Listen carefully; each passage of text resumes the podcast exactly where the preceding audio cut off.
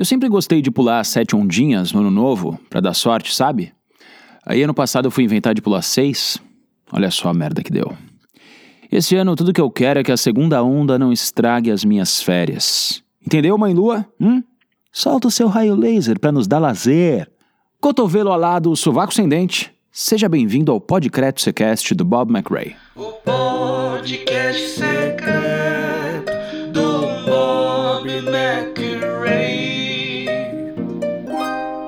Bem, amigos McRaelianos, o Bob não pôde vir hoje porque ele está servindo de modelo vivo numa aula de escultura nua na Belas Artes. Meu nome é Leandro De Rico e eu vou substituir o Bob hoje.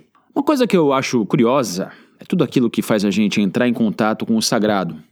Aí eu te pergunto, o que, que define o limite daquilo que é sagrado? Eu, por exemplo, acordo todos os dias com alarmes em horários e em terminações com o número 7. Tipo 9h57, 8h27. Depois eu tomo café moído, exatamente do jeito que eu gosto. E para terminar, eu só saio de casa de gravata laranja. Quem me conhece sabe que eu não uso outra cor que não seja laranja na minha gravata. Não sei, eu acho que o dia que eu fizer uma coisa diferente, que eu quebrar essa minha rotina ou esse ritual, é, algo de muito terrível vai acontecer para mim. Uma maldição, talvez? Seria por isso a minha rotina sagrada? Hum? Fica aí o questionamento. Bom, na quarta série eu tinha uma crush.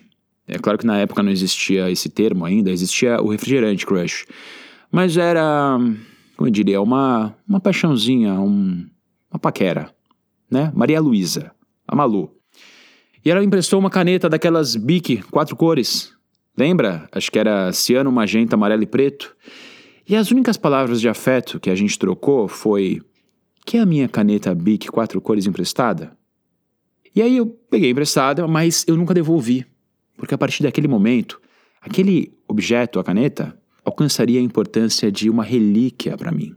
Aquela bic quatro cores significava em só esse esse tubo plástico com tintas toda a personificação do meu amor pela Malu.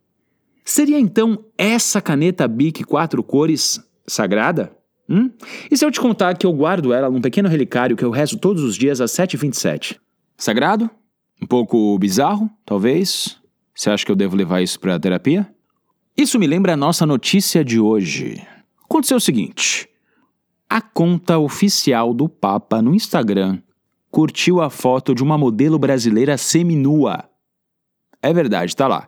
Você entra no perfil da arroba nataagata, nata a gata a, é, e ela tem uma foto que ela tá vestida de colegial, com um topzinho branco, uma micro saia xadrez, com o seu bumbum claramente em evidência, e essa foto recebeu uma curtida do perfil Franciscos, que é o perfil oficial do Papa no Instagram, Sua Santidade o Papa Francisco. É claro que o Vaticano ficou louco para descobrir como isso aconteceu, né? Esse caso foi muito divulgado na mídia e sei lá. De repente o Papa só achou a modelo bonita. Ela chama Natália Garibotto, uma brasileira, mas ela não mora aqui no Brasil. É, de repente ela só achou a Natália Gatinha, né? Vai saber. E quem vai comentar essa notícia pra gente hoje é o Felipe Calçada. É com você, Calçada. Olá, Leandro. Olá, Bob. Olha, na minha opinião, é indiferente se o Papa achou ou não a Natália uma gata. Eu acho que o ponto principal, como você mesmo mencionou, é que a partir deste momento, o perfil da Gata se torna automaticamente sagrado com a bênção da nossa santidade o Papa. Eu creio que a partir desse momento nós devemos reverenciar o perfil da Natália como objeto de adoração e de toda a minha fé.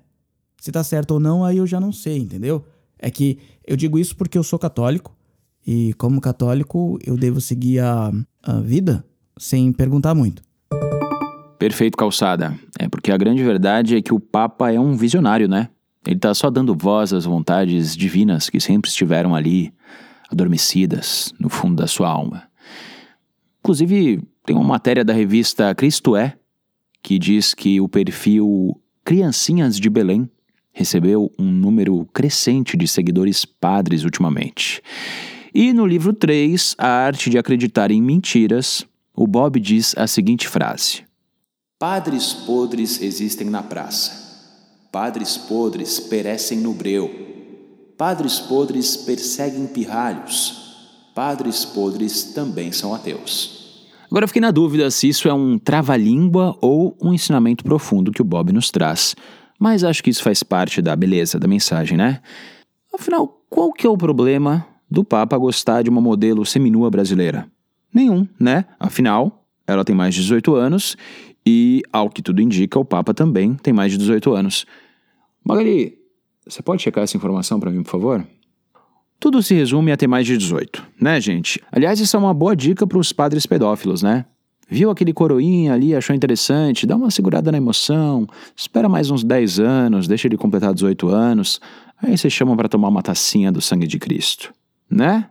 O que, você acha? O Papa é pop. O Papa é pop. Padres podres não.